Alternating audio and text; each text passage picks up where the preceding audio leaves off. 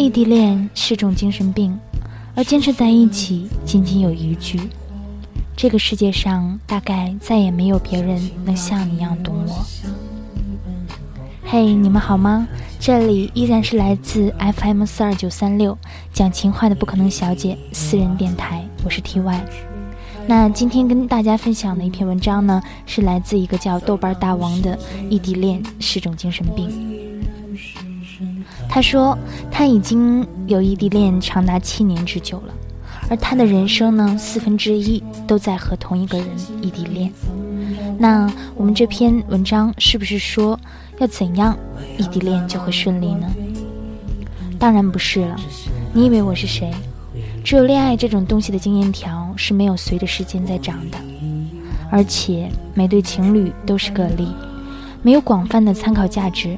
只是用这么长时间做这件事情之后，我终于能大概的评价它。异地恋里百分之九十以上的时间都是 man fuck，说白了就是由有回应的意淫和无数让你精神错乱的时刻组成的。无论是精神交流的高潮，还是愉悦的展望未来或者争执。都是由无数想法和语言编织出的虚幻现实。无论是亲亲、摸摸、摸摸、呼呼等，都是文字。了不起是真人电波。在每一个你需要另一只手扶一把、玩一把、转一把、摸一把的时刻，你也只能是打个电话，对自己说：如果对方在的话，这只手一定会出现。好像这样就能弥补每一个这种孤立无助的时刻一样，而这种时刻，在你被人尾随或者被暴露堵截的时候达到巅峰，你终于明白，其实没有用的。哪怕明天那只手就出现在你身边，可是此刻它无法带你逃出升天。而且这种无助感是双向的，在双方觉得寂寞和无助的时候，你除了在电话这边焦急地安慰对方，将别无他法。在每一个除了你不愿意暴露在其他任何人面前的情绪时，都是只能独立一个人面对。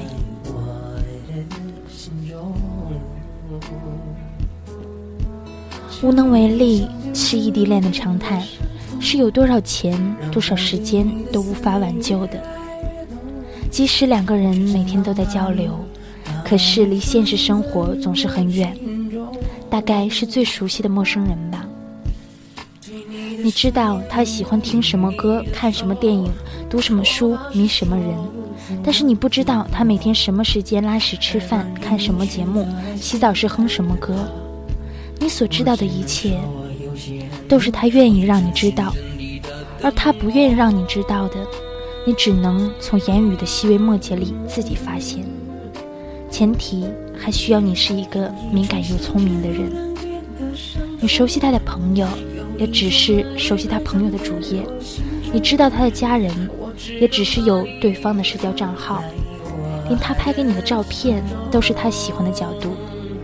那一切的现实都是模糊的存在着，你以为是？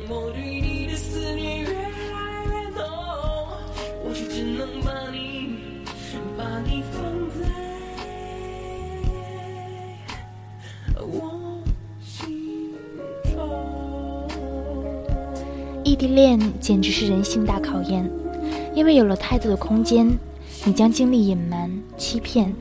逃避责任，甚至背叛，而你却无从得知真相。有时，你甚至会认为自己不够好，不够体谅，不够懂事。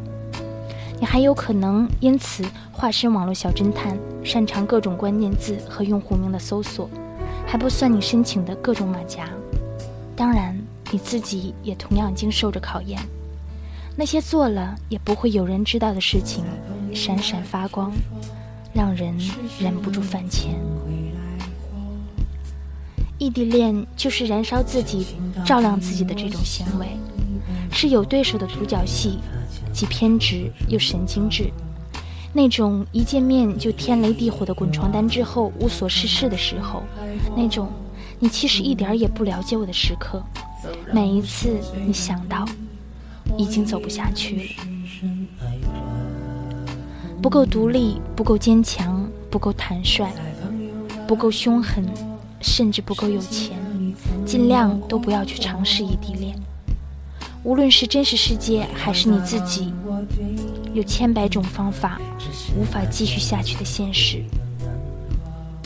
而两个人坚持在一起，也往往仅仅是因为有一句话：这个世界上大概再也没有别人能像你一样懂。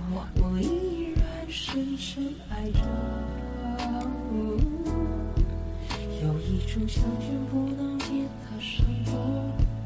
有一种爱埋藏在我心中，我只能把你放在我的心中。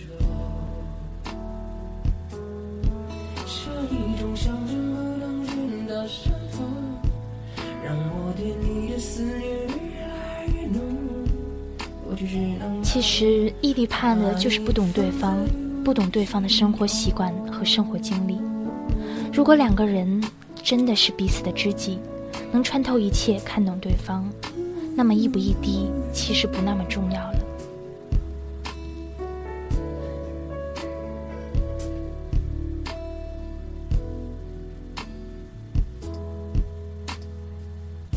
有那么一句话说得好，没有在奋不顾身的年纪经历过一场旷日持久的异地恋，不足以知道真爱之纯净和陪伴之珍贵。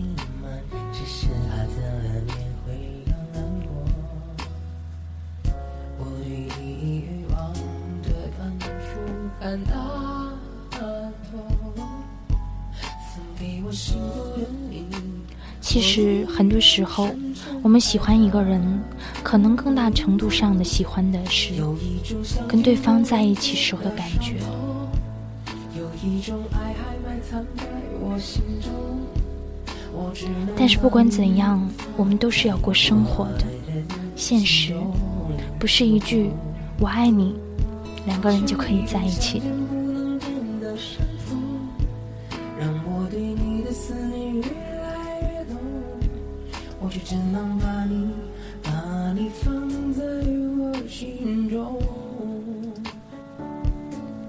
仅以此献给恋爱中的我们，异地恋的我们。希望那些仍然在进行异地恋的长跑的人们，能够坚持下去，可以得到自己想要的幸福。那这首歌是来自常石磊的《听说爱情回来过》，也希望你们能喜欢。